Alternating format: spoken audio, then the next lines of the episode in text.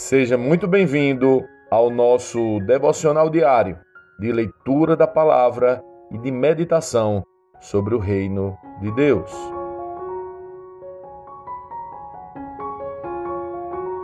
Hoje é dia da leitura de Atos, capítulo 4. Vamos juntos.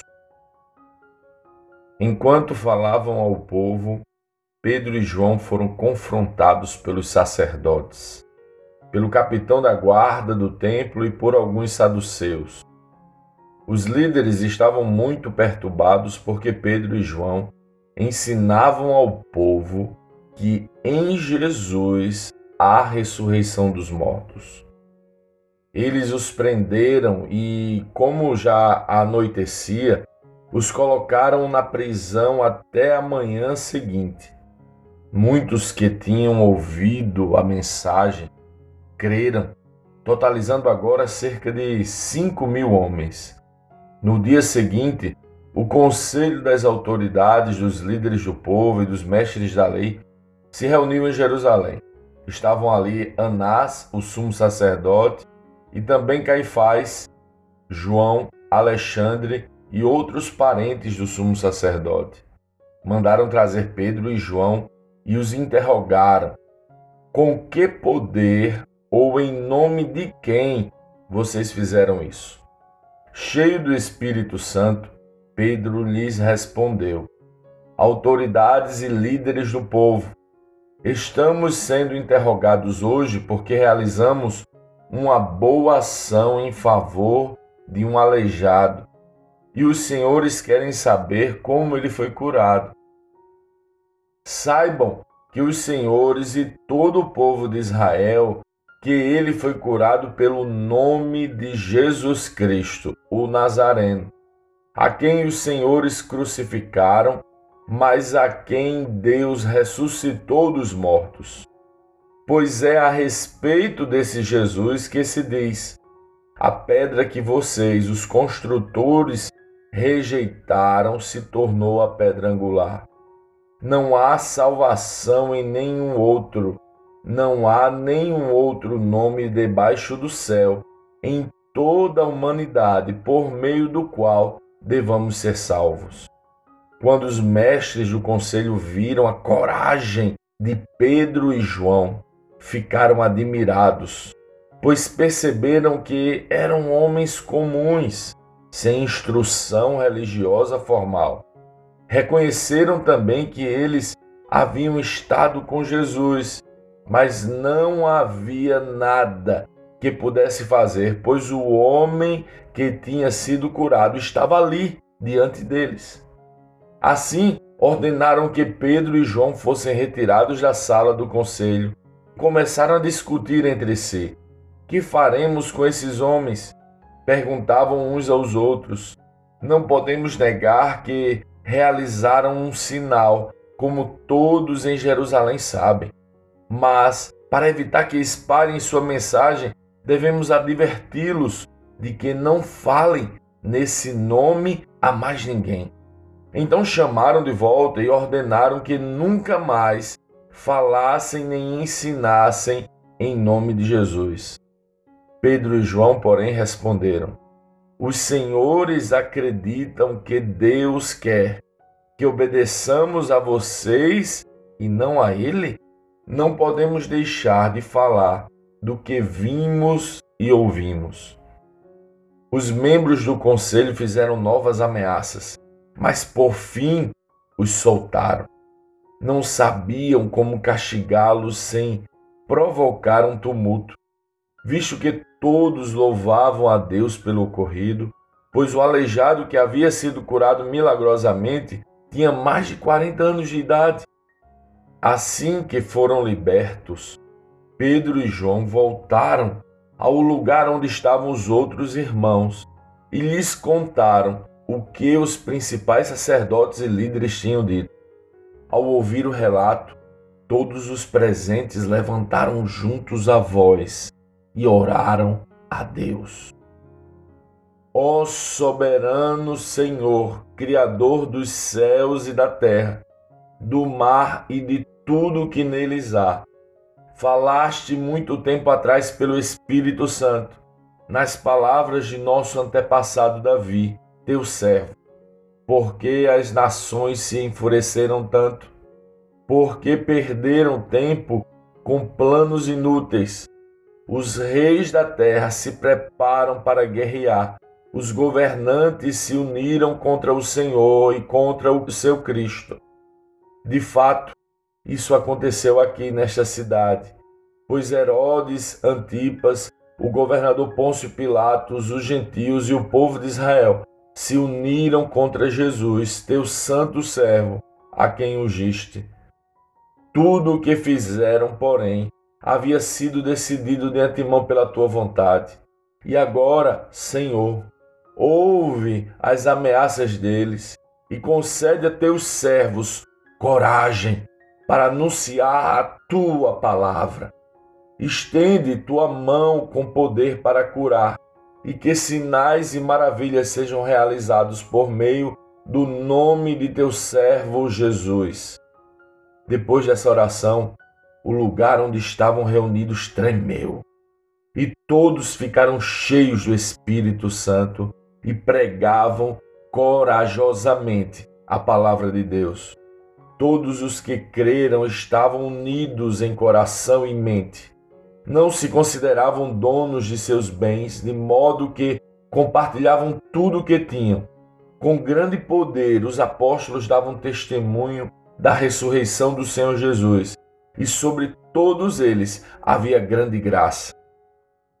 Entre eles não havia necessitados, pois quem possuía terras ou casas vendia o que era seu e levava o dinheiro aos apóstolos para que dessem aos que precisavam de ajuda. José, a quem os apóstolos deram o nome de Barnabé, que significa filho do encorajamento, era da tribo de Levi e tinha nascido na ilha de Chipre. Ele vendeu um campo que possuía e entregou o dinheiro aos apóstolos. Lendo este capítulo de hoje, precisamos responder: como um Cristo lê esse texto? O que aprendemos nele e que aplicações práticas podemos levar para as nossas vidas? Qual é a palavra que mais chama a sua atenção nesse capítulo? Por duas ou três vezes a palavra coragem aparece de alguma forma aqui. Os assassinos de Jesus confrontam Pedro e João, os ameaçam por ensinarem que em Jesus há ressurreição dos mortos. Essa sempre é a questão, o escândalo, o confronto. Já experimentou falar para alguém sobre a ressurreição? É constrangedor a medida da religiosidade de alguém muitas vezes é apresentada no quanto ela se surpreende com a ressurreição. Este é o tema da pregação de Pedro e João. Era sobre isso que eles falavam. Os líderes, diz o texto, estavam muito perturbados porque Pedro e João ensinavam ao povo que em Jesus há a ressurreição dos mortos. É isso que perturba os religiosos. A ressurreição. Pedro e João, que antes haviam deixado Jesus, agora têm coragem para falar da ressurreição que temos através de Jesus. Como alguém que sabe que vai viver para sempre, vive agora. Quais os medos de alguém que sabe que vai ressuscitar? Que angústias podem nos vencer, que ameaças podem nos paralisar, que faltas podem nos entristecer. Essa é a poderosa mensagem do Evangelho e que tanto desestabiliza o mundo e deixa os religiosos perturbados. Em Jesus, vamos ressuscitar. Pare um pouco e pense sobre isso. Reflita sobre essa verdade e realidade que encontramos em Jesus, a ressurreição. Pois é, o Evangelho é tremendo e esta é a boa notícia. Pedro e João pregavam sobre isso e foram presos por isso. Quando confrontados pelos assassinos de Jesus a este respeito, para que não falassem sobre ele, disseram: Não podemos deixar de falar sobre o que vimos e ouvimos. Estranhamente foram soltos e voltaram para a igreja que fez uma oração fantástica. Esta oração me chama muita atenção. Eles estavam unidos e o texto relata que juntos levantaram a voz e oraram. Qual era o teor daquela oração? Se fosse nos dias atuais, aquela oração seria: Senhor, nos livre da perseguição, ou nos protege da morte, ou mesmo que os perseguidores sejam destruídos. Algo assim. Mas essa não foi a oração deles. A oração deles tinha apenas um alvo, e o alvo era bem diferente. Eles disseram: E agora, Senhor, ouve as ameaças deles e concede a teus servos coragem para anunciar a tua palavra. Sim, você pode dizer, eles eram loucos. Eu diria, nós também precisamos ser. Eles pediam coragem, que o Espírito os desse coragem para continuar anunciando o Evangelho e pudesse, através de sinais e maravilhas, chamar a atenção de todos para a realidade da ressurreição. Uau! É esta a nossa oração? Este é o nosso pedido? Sim, eles tiveram coragem para anunciar o Evangelho, as boas novas que temos a ressurreição em Jesus e que em nenhum outro há salvação. Sim, eles pediam para o Espírito que continuasse a dar mais coragem para que eles pudessem pregar a boa nova. Sim, eles tinham coragem para viver em unidade. Olha que texto encorajador. Todos os que creram estavam unidos em coração e mente. Não se consideravam donos de seus bens, de modo que compartilhavam tudo o que tinham. Com grande poder, os apóstolos davam testemunho da ressurreição do Senhor Jesus e sobre todos eles havia grande graça. Entre eles não havia necessitados, pois quem possuía terras ou casas, vendia o que era seu e levava o dinheiro aos apóstolos para que dessem aos que precisavam de ajuda. Fala a verdade.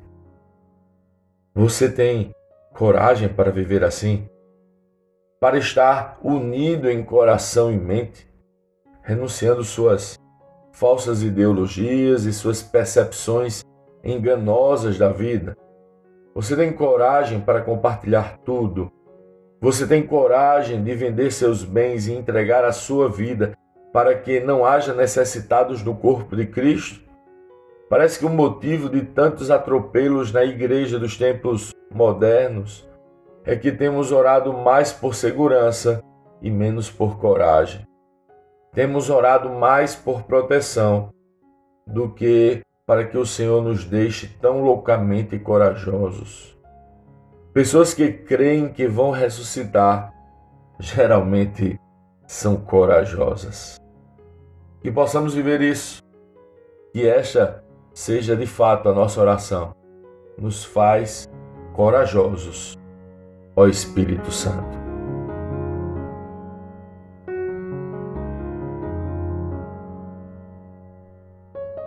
Sim, que bom ter você neste devocional e poder compartilhar o Evangelho. Mas, como sempre dizemos, o texto de hoje, o texto de cada dia, tem muito mais para oferecer, muito mesmo.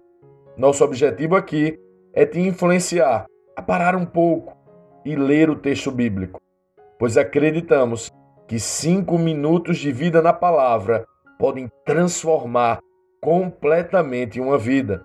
Que Deus te abençoe. Leia, medite, comente, pergunte e adore o Senhor no seu lugar secreto. Este foi mais um devocional Lagoinha Camaçari.